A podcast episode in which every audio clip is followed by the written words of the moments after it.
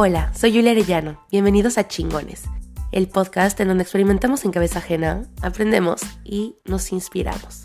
Si estás listo para ser un chingón o una chingona, no te pierdas este episodio.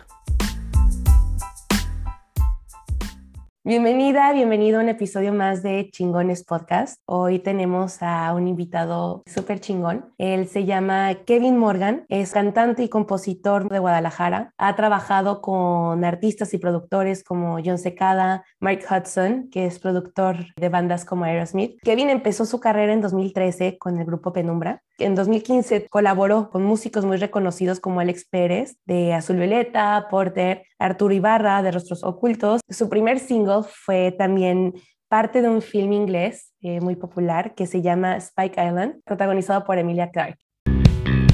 She's got a soft touch, make me feel brittle. My crowd stopper, my heart stopper. Will I? Oh no, stopper. Yeah, yeah, yeah, yeah. says she sings to so many things,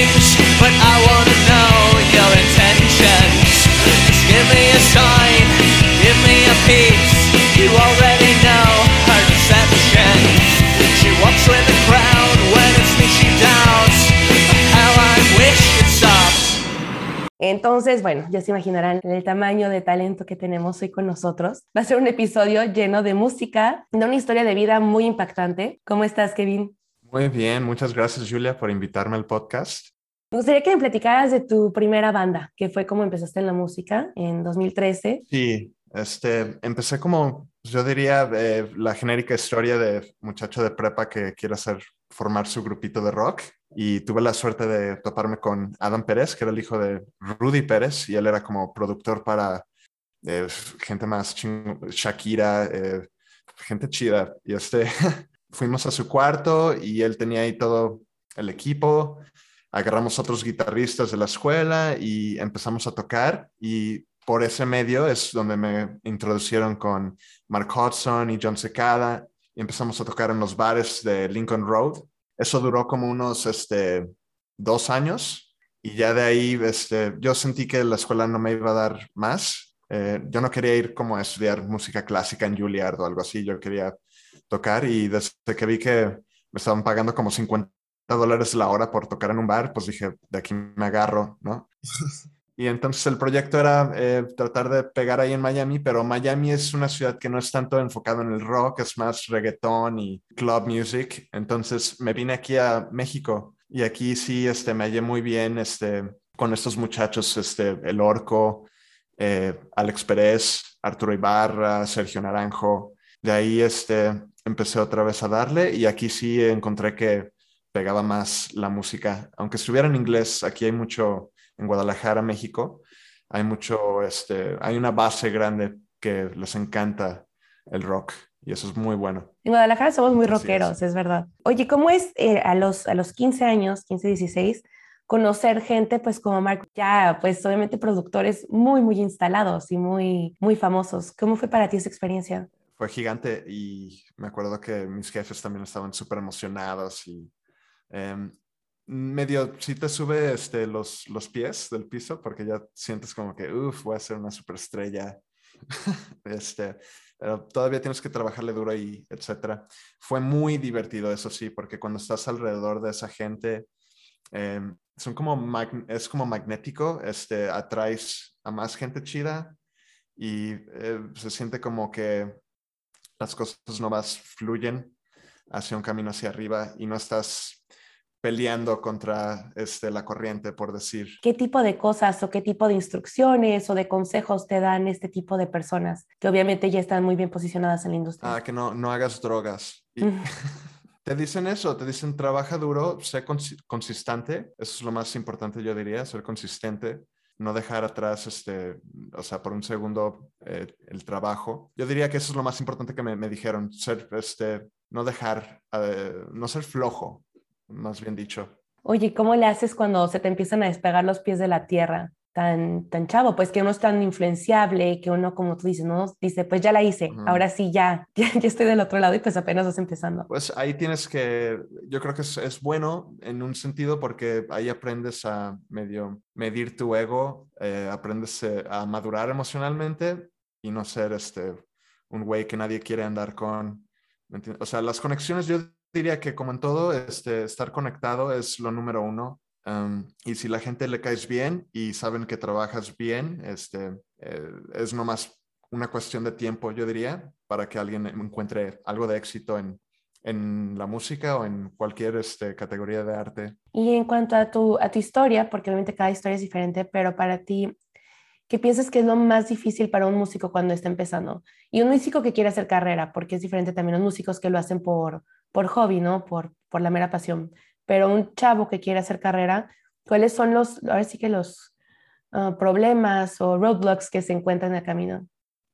eso depende de cada quien. Bueno, hay el roadblock económico porque tienes que encontrar un lugarcito que el dueño te le caigas bien y este, tengas ahí una base donde te puedan pagar, etcétera, y no estés ahí pidiendo comida en la calle, por decir. Y el otro es poder dar una buena impresión cada vez que das un show. Eh, eso yo diría que es, de hecho, lo más importante.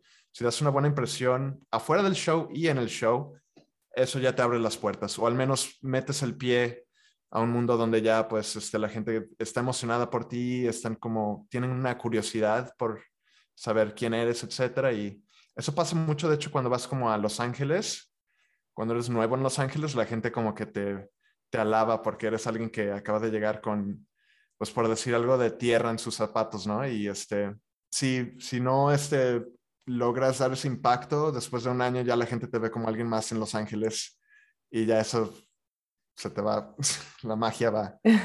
Pierdes ese, esa magia de ser el nuevo, ¿no? Sí, hay que agarrar esa magia y usarla cuando la tienes. Cuando eres joven, dale al 100.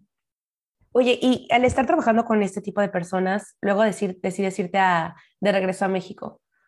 Eh, ¿Cómo fue para ti pues dar ese, ese salto, irte a, México, pues a, Guadalajara, donde naciste, y dejar atrás todas esas conexiones que ya habías hecho? Pues las conexiones nunca las dejas atrás, ahí siguen.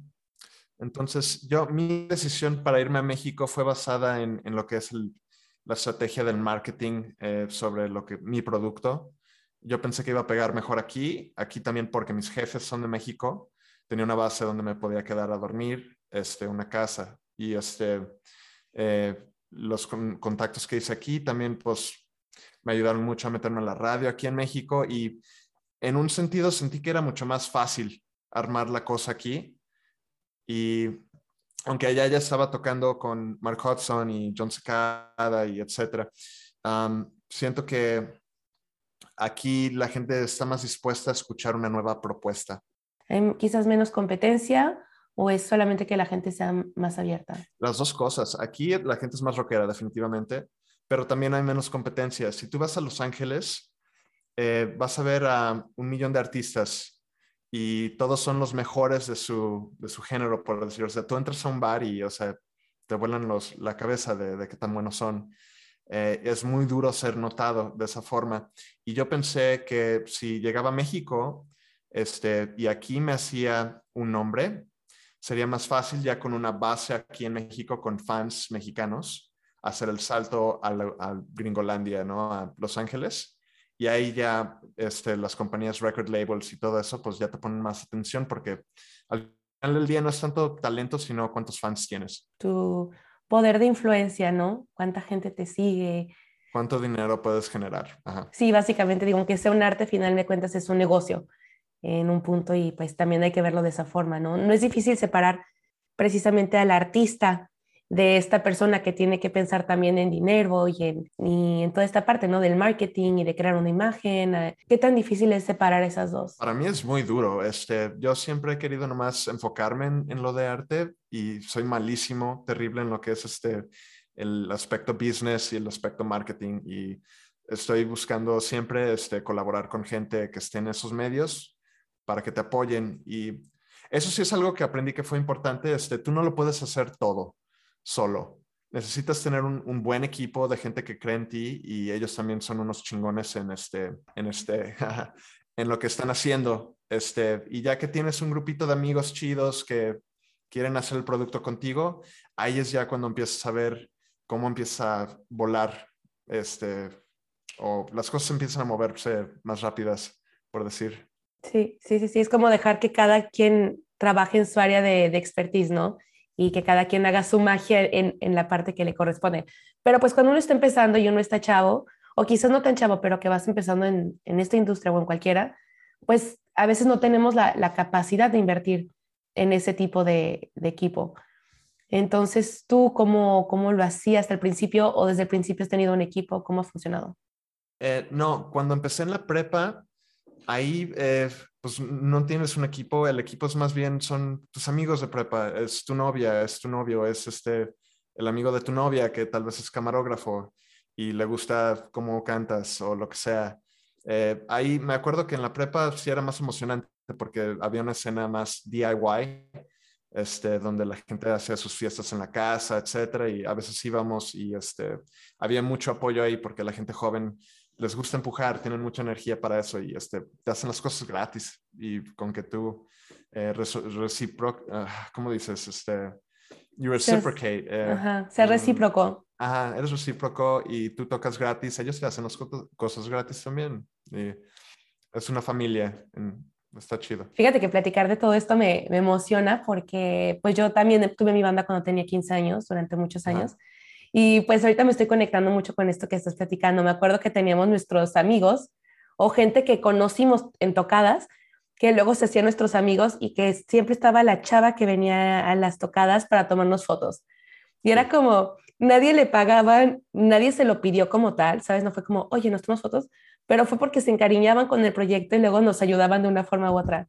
Y es bien bonito porque está esa, esa colaboración y ese ímpetu y ese ánimo de precisamente de estar joven, ¿no? Y de poder hacer las cosas gratis también.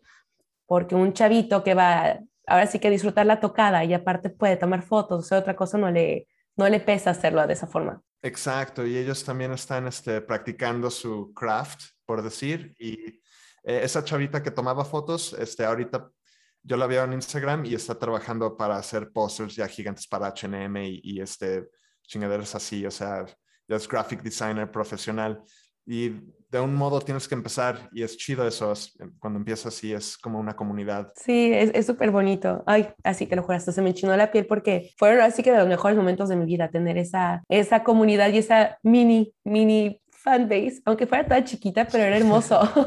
sí. Te aman un chingo. es, e, es, bien bonito, es bien bonito y sobre todo porque pues uno está haciendo algo que, que le gusta y saber que alguien más se identifica con tu canción o se identifica con tu música o con tu look, lo que sea, ¿no? Es, es, es muy padre. Oye, y entonces te regresas a Guadalajara en 2015. Ahí empezaste otra vez a, a, componer, a, como decías, ¿no? A tratar de integrarte a la escena mexicana, a la escena en Guadalajara. Pues ahí lo que hice es eh, agarré las bases, todo lo que ya tenía en Miami ya hecho. Es, yo componía las canciones allá. Este, vine aquí con todo mi material y escogimos una canción muy buena, eh, yo y mi productor, Alex Pérez. Escogimos la de Crowdstopper, pensamos que esa pudiera ser un buen este, primer single y empezamos a regrabar todo el material, pero ya en un estudio profesional. Que esa es otra, cuando te vienes aquí a México, pues es más barato también todo, la mano de obra y este, usar un, un estudio. Una hora ya puede ser como mil dólares, ¿no? Y aquí no te cuesta tanto grabar con un micrófono Neumann. O sea, e, eso es una buena ventaja. Ya que teníamos el primer sencillo listo, eso se lo mandamos a Alejandro Tavares, que era director en ese entonces de Máxima 105.9 FM, y le gustó mucho la canción, empezó a ponerla.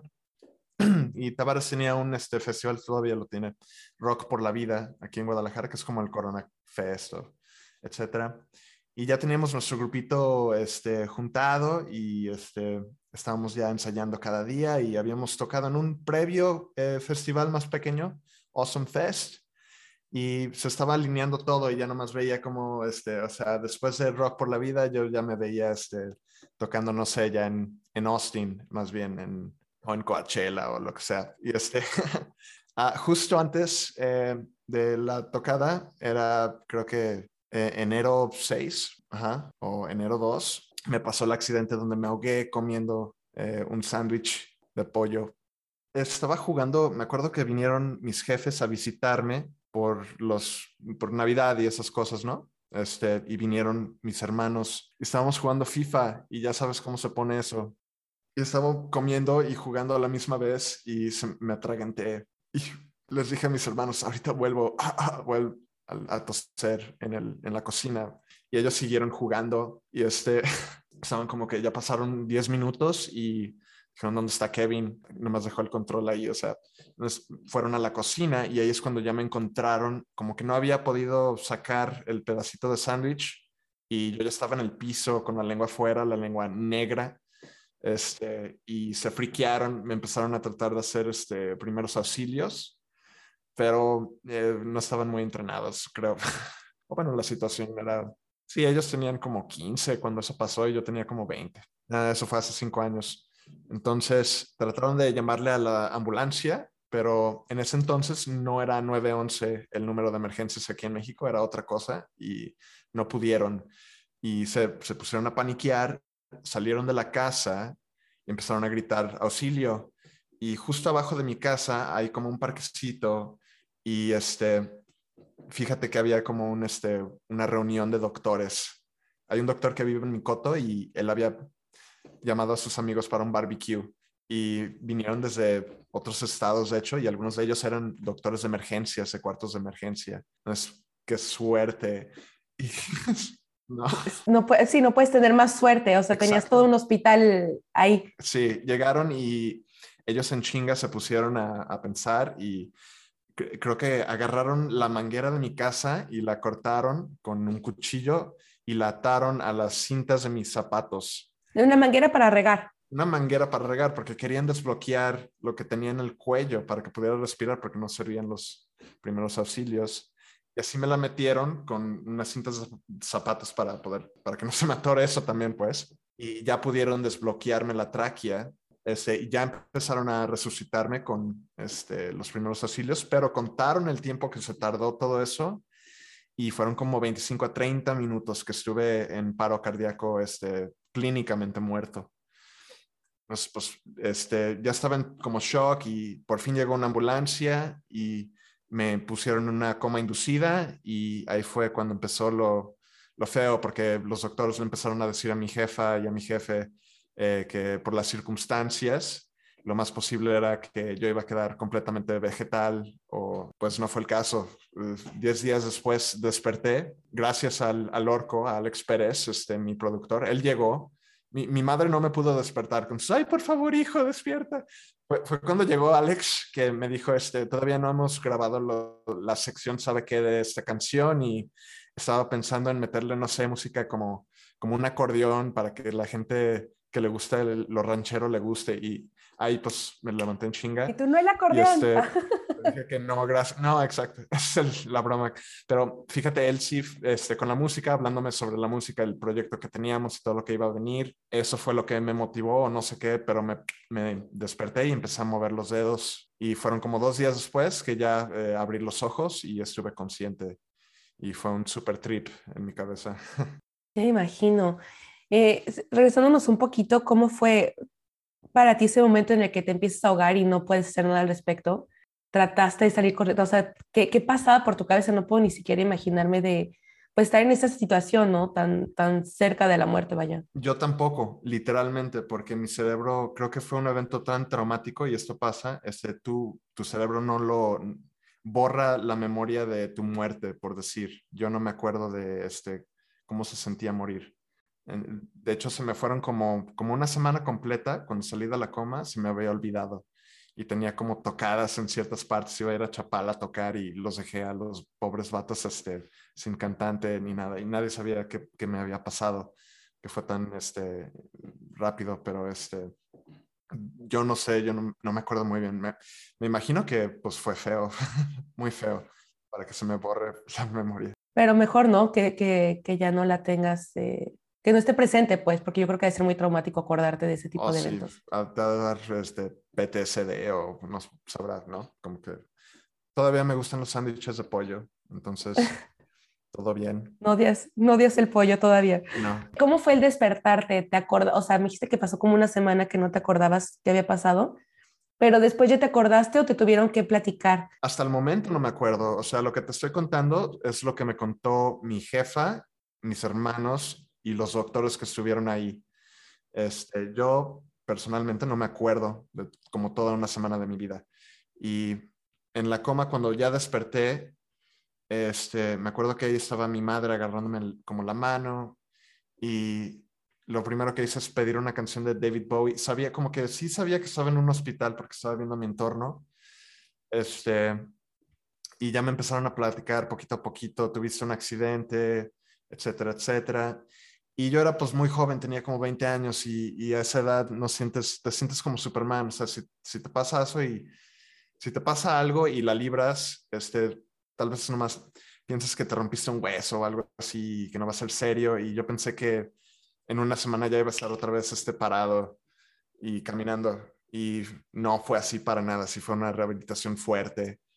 Y este, pues así es la vida. Sí, ahorita vamos a platicar de, de la rehabilitación porque también es una parte muy importante de, de tu historia, ¿no? De pasar al, de quizás nunca más se va a despertar a estar hoy vivo y, y, mejor que nunca con un montón de proyectos. Pero yo tengo una pregunta. Estuviste clínicamente muerto 30 minutos. ¿Experimentaste algo como, ya ves, ¿no? Que dicen de que la luz al final del túnel o, o yo no sé, o sea, experimentaste algo o literal está todo, todo borrado? Yo, eso sí es lo que, la memoria cuando estaba durante la coma y el viaje que tú dirías, este, poder ser espiritual, eso sí lo experimenté. Sí tuve como un viaje uh, a lo que yo consideraría, me hice muy espiritual después de eso, de hecho, este, eh, sí sentí como que estaba como en un lugar de, luz, eh, como pura luz brillante y habían como, yo, yo estaba como ah, no sé, flotando, por decir, no sentía mi propio peso y se sentía como puro placer. Y me acuerdo que habían como, como entidades, entidades, ¿no? Como algo. Ser, seres, seres, entidades. Seres, uh -huh. ajá, y como que estaban también compuestos de luz y me estaban comunicando que todo estaba bien, pero no con sonido, sino con como, con como vibración. Estuvo muy raro, muy trippy. Este, ya que me desperté, pues obviamente hay mucha gente que dice que es porque tu cerebro cuando mueres eh, empieza a sacar DMT de la glándula pineal o algo así y eso te ayuda a ¿cómo se llama? Este, morirte con, con, más paz, me imagino. Como en la transición, ajá.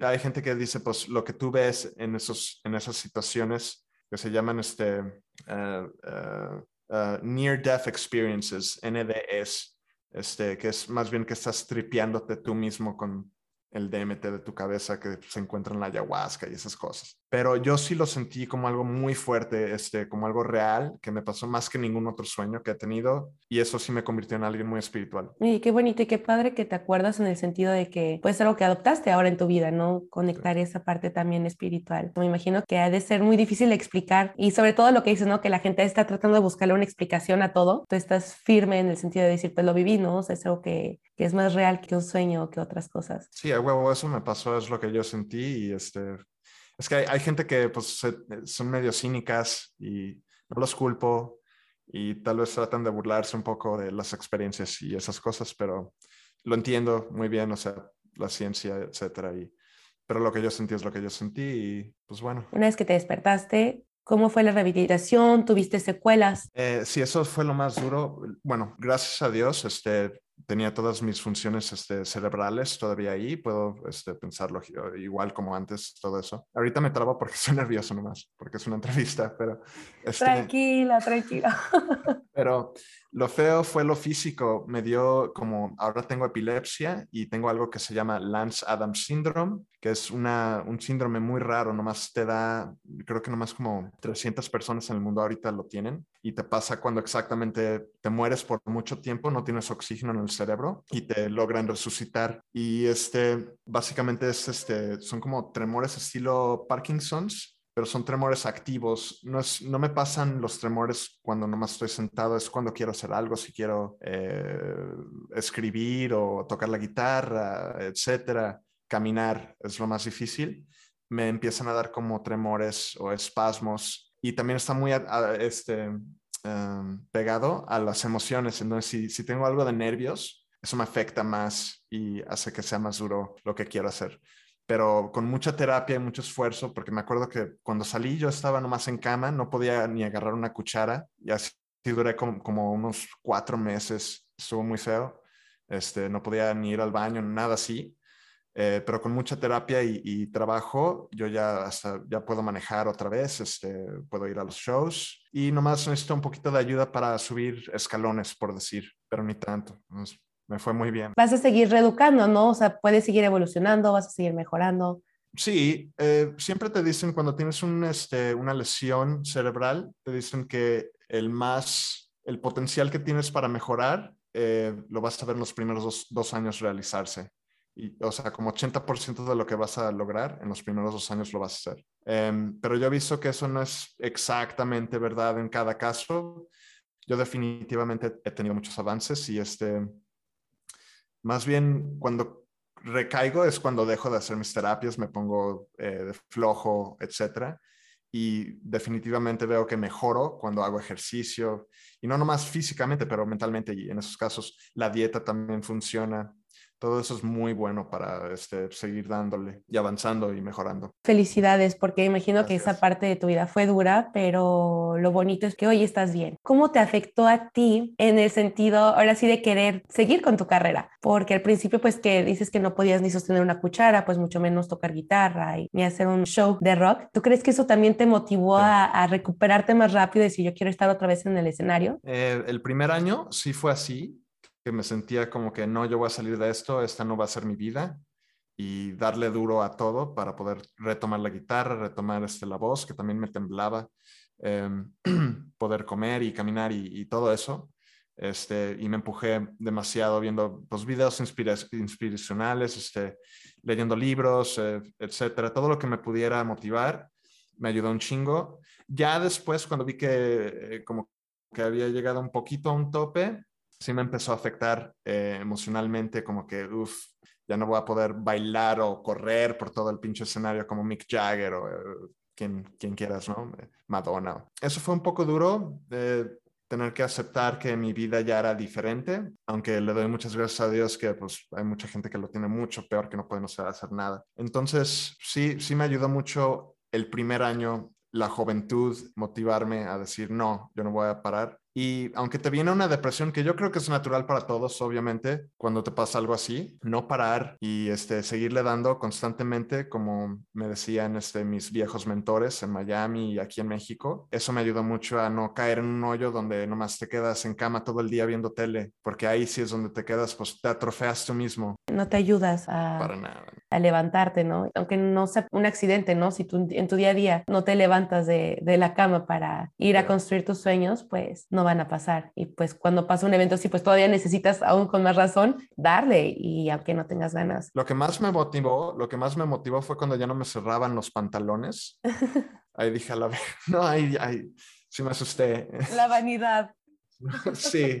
¿Cuándo es que empiezas a tocar música otra vez y a hacer shows? ¿Cuánto tiempo pasó entre el accidente y eso? Uf, este, después del accidente, para empezar otra vez a darle, pasaron como unos buenos, pasaron los dos años yo diría, y que ya me sentía cómodo, había aceptado más o menos cómo era mi condición y este, eh, lo que significaba mejorar. Empecé poquito a poquito a meterme a, primero en fiestas privadas, a sacar la, la, guitarra otra vez y cantar con amigos que eran músicos que me apoyaban, y ya poquito a poquito meterme a tocar otra vez en bares, que eso fue una, un, reto grande, porque ahí este, te están pagando y tienes que hacer las cosas bien y tal vez yo tenía muchísimo vértigo, entonces estar parado en un escenario, me, ya sabes, la caída enfrente de ti, sí, sí me daba cosa, e, era algo que tuve que manejar. Y así empecé poquito a poquito hasta que ya me sentí cómodo y algo que me funcionó mucho también era la creatividad, de estar componiendo música y eso me ayudó a llegar a una nueva etapa, yo diría, en mi propio nivel de compositor, por decir. Eso le gustó mucho a mi productor Alex y decidimos este, que sería buen momento ahorita este, volver a retomar lo que dejamos atrás, lo que no pudimos acabar, relanzar este, las canciones y también grabar nuevo material. Qué emocionante. ¿Cuál fue tu mayor lección? Masticar bien la comida. No jugar ah. FIFA y comer. mi lección más grande fue que no puedes tomar nada, eh, you can't take anything for granted. ¿Cómo se dice eso en español? No puedes tomar por nada hecho. Por, por hecho, exactamente. Valora todo, porque sí, o sea, en cualquier minuto la vida te puede voltear las cosas y ahí ya depende de ti si, si tienes la fuerza mental para poder romper las barreras que te pone la vida o hay gente que nomás simplemente se dobla y este, eso depende de cada quien. Entonces, este, definitivamente apreciar todo lo que uno tiene. Me encanta. ¿Cómo fue? De hecho, ya no supe si, si fue antes o después que tu canción llegó a ser parte del soundtrack de un film eh, en Inglaterra. Este, lo que empecé a hacer fue eh, como estilo marketing guerrilla, eh, meterme a todos los sitios y foros que podía. Eh, en este caso en específico fue Reddit. Y lo que dije fue, voy a poner mi música gratis para que toda la gente que quiera usarla pueda usarla. Este, otros estudiantes de cine, etcétera. La puse ahí afuera y les gustó mucho y este, me empezaron a contactar para varios distintos proyectos. Entre uno de ellos fue eh, la película Spike Island con Emilia Clarke, que luego fue, ¿quién? Daenerys. Eh, Daenerys. Game of Thrones, sí, estuvo bien chido. Sí, y me contactaron porque querían este, una canción para el tráiler internacional, la, la versión del tráiler internacional de la película. Entonces acepté y eso fue muy chido. ¿Cómo se siente ser parte del soundtrack de una película internacional? Muy emocionante, sí, sí me hizo muy feliz eso y, y como que me dio eh, ánimos para continuar dándole duro, como que, o sea, cada pasito que estaba dando sí, sí contaba. Y para la otra película, porque usaron también una de tus canciones para una película porno. ¿Cómo, cómo sucede eso? ¿Cómo, ¿Cómo, lo descubres, a empezar? ¿En dónde andabas? Eso fue lo mismo. Eso fue, también fueron los foros y este fue un proyecto, pero esta muchacha, ella sí tenía como muchos seguidores en, en ese, en el, ese mundo. Y yo no estaba muy,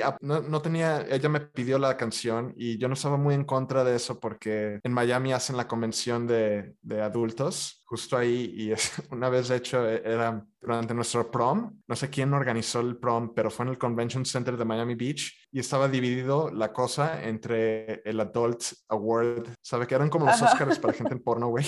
Y el otro lado era el prom del, del No. Miami Beach High School.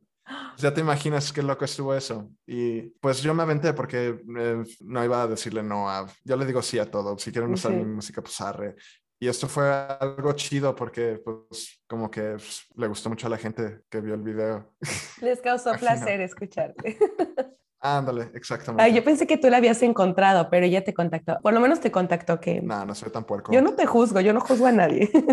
Ahora en donde estás, ya tiene tres años desde que empezaste otra vez a retomar tu música, eh, que estás creando también nuevas canciones y todo. ¿En dónde estás ahorita? ¿Dónde vas? ¿Cuál es el plan? Eh, pues lo he estado tomando hasta ahorita. Ya voy a empezar a acelerar otra vez las cosas porque lo, lo he estado tomando un poquito lento para no presionarme, para no este, tener un, un, este, eh, puede- un ataque de pánico o algo así. El, estrés es algo que sí puede afectar. Entonces he estado tocando en bares. eh, me, iba bien hasta que pegó COVID. Luego con el COVID, pues ya este, todo se eh, canceló, eh, las fechas. Pero hubo un como sil- silver lining, este, un, este, algo bueno de eso, que fue que no nomás fui yo el que eh, dejé de tener tocadas, pero varios músicos. Entonces tuve la oportunidad. Ahorita ya hice, formé un grupo bien chingón con este Abraham Calleros de Sombrero Verde, Gustavo Orozco de Sombrero Verde, este, que esos son ex Maná, tocaban con Maná, eh, César Maliandi, que es ex la Revolución de Emiliano Zapata. Eh, con ellos este, ya formamos como un super grupo, por decir, y nos está ahí, eh, pues nos ha ido bien. Este, estamos grabando también canciones como un grupo que queremos llevar a la radio. Personalmente, ya estoy listo otra vez para, como dije, relanzar todo este, y grabar nuevas canciones. Y estoy ahorita en el proceso de terminar el video de música para el, primer single. Nos, vamos a ver qué pasa, pero ahí le estamos dando duro. Esta va a ser para una nue- un nuevo single que creo que este, le va más a la vibra que tengo ahorita. Es un poquito una canción menos, ma- menos rock, un poquito más este, madura. Llama Saint-Tropez y está muy padre. Catholic girl would rather sit and pray off the restless eyes.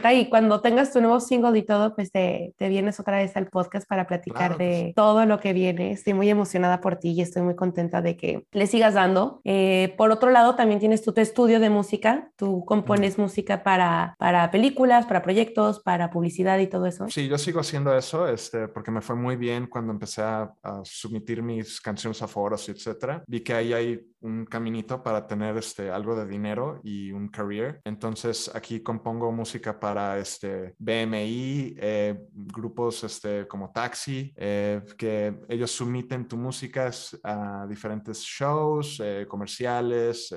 son como bibliotecas de música y ellos básicamente compran tu música y si es que pega, ya te dan regalías también y eso me ha funcionado mucho, especialmente durante esto de COVID. Sí, pues es una forma de, de seguir creando, eh, de seguir generando también ingresos y de hacer conexiones, porque imagino que también has de conocer mucha gente que, que le gustan tu, tu música y lo utiliza para algunas cosas y luego te vuelven a pedir más. Sí, y el, el que, de hecho, yo creo que la conexión más fuerte que hice fue con este, el productor Sergio Naranjo, que es aquí, es de Guadalajara también, y ese brother ha, ha puesto música para shows de History Channel, este, muchas cosas así, y él me ha como ayudado un poquito a saber cómo moverme, ¿no? En ese aspecto de la música. ¿Con quién te gustaría hacer un- una colaboración musical? Que dices, sería mi sueño hecho realidad hacer una colaboración con esta persona. Uf, um, ahorita yo diría Alex Turner de los Arctic Monkeys. Él, no sé, él, él era mi héroe de cuando era chico y etcétera, y todavía me gusta mucho su música y su estilo. Es muy bueno, es muy bueno. Si haces esa colaboración, lo Ah, vas a tener que presentar también. Inmediatamente. Dime un nombre y una mujer que tú consideres chingón y chingona. Eh, no tiene que ser forzosamente del medio del espectáculo. eh, puede ser vivo, muerto, no importa, pero un hombre y una mujer. Justo estaba hablando de alguien ayer que sí me motivó mucho, de- especialmente ese primer año después del accidente, eh, Mohamed Ali. O, bueno, nació Cassius Clay. Este, Mohamed Ali me ayudó mucho porque él acabó después de su carrera de box, también con Parkinson's, y este, sus speeches y cómo habla y este, su actitud positiva eh, me ayudó muchísimo en la recuperación. Nomás me la pasaba viendo videos de él. Eh, una mujer hay muchísimas, pero en el mundo de música me gusta mucho cómo, cómo lo armó este, eh, Debbie, Debbie Harry de Blondie. Me gusta mucho su estilo y- Mm, me es muy encanta, divertida. sí. Y, me gusta cómo ella empezó como modelo, pero muy rápido pudo este, hacerse, eh, eh, cambiarse a- al mundo de música. Ella era un Playboy Bunny. Está bien chido. Y, y no, es tan, no es tan fácil hacer la transición, ¿no? De modelo a... Luego que son modelos y se hacen eh, actrices o modelos y cantantes y luego como que la credi- credibilidad puede ser un poco complicada, pero ella le funcionó pero al mil. Claro. Sigue siendo un ícono. Sí, se hizo un icono del, del punk rock. Este, y eh, ella no le importó nada el estigma de haber estado en Playboy ni nada de eso. Nomás fue, se lanzó y este, se me hace muy chingona. Y de hecho va a tocar, va a tocar en Corona Fest o algo así. Y quiero ir a verla este año. Ay, ni me digas que no estoy allá. Oye, ¿y de qué hablan tus canciones? ¿Cuál es tu inspiración al momento de, de crear? Antes, eh, antes del accidente sí era mucho pues lo clásico, ¿no? El amor y el desamor. Em, ahora eh, veo cosas este, un poquito más fuera de, o como se diera más em, profundamente, y me gusta tocar temas como eh, sobre este, la vida, sobre este, crecer, eh, cosas que me están pasando ahorita, yo diría, madurar, um, eh, ser viejito ya.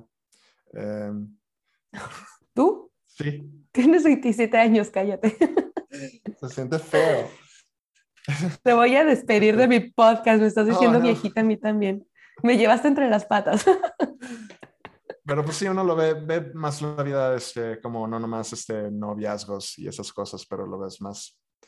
eh, me gusta mucho la historia y esas cosas y me gusta meter cositas ahí que sean bonitas para gente que les gusta, no sé, la literatura y etcétera. Y no es, no es tan pop, pues. Es un poco más profundo la letra. Muero de ansias de, de escucharlo. Bueno, quiero hacerte dos, dos preguntas. La primera es, ¿cuáles son los tips and tricks eh, o los consejos así más importantes que le puedes dar a alguien que tiene quizás 15, 16 años, que quiere hacer su banda, que quiere empezar? ¿Cuáles son esos consejos que le darías para que empiece con el, con el pie Claro. derecho?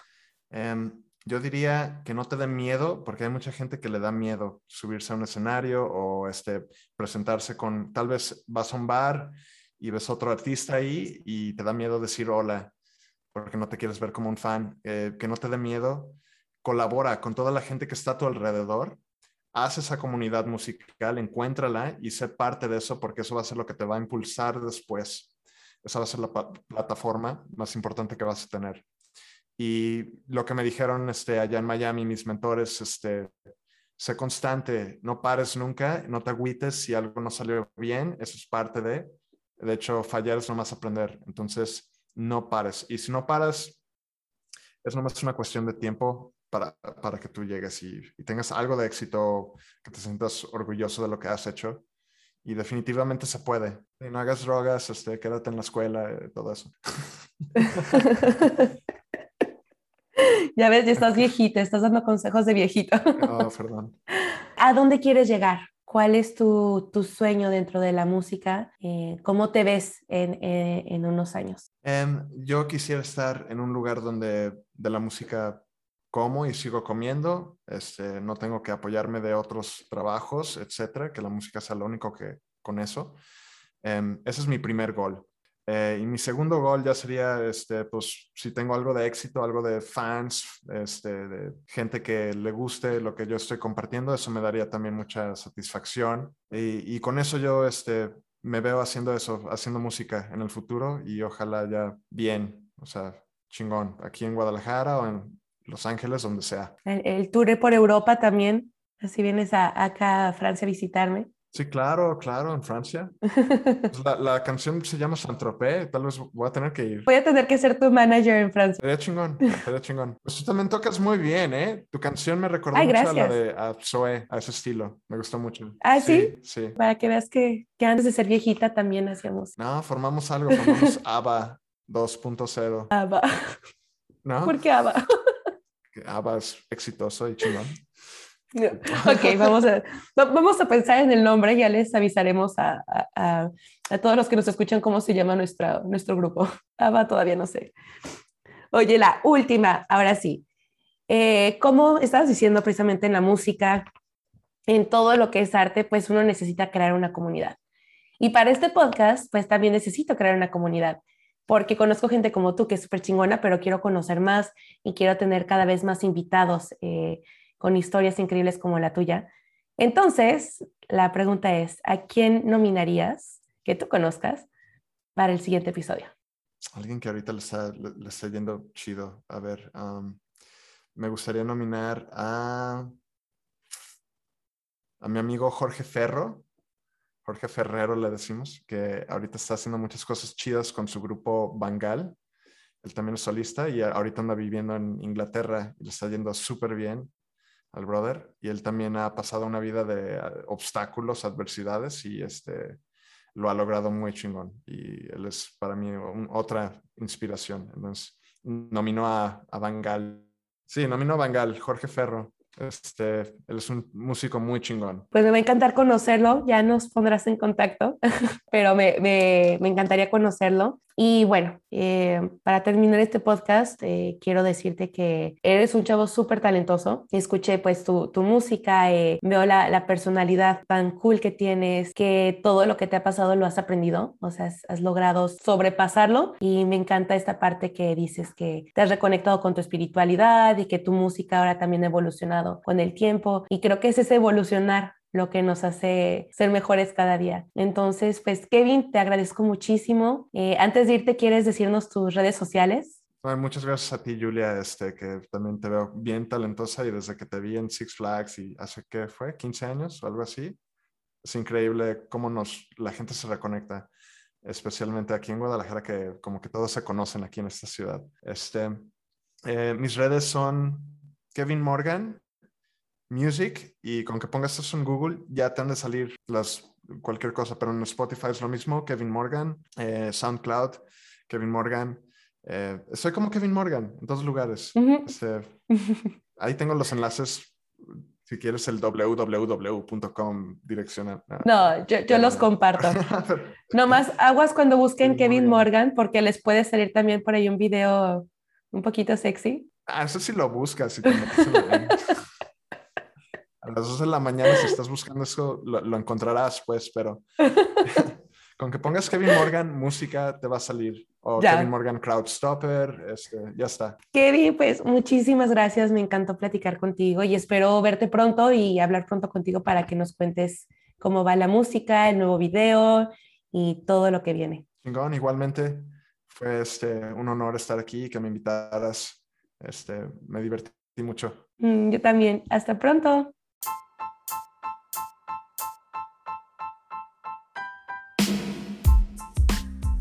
Te gustó este episodio, no olvides compartirlo con tus personas favoritas y dale seguir a la página del podcast.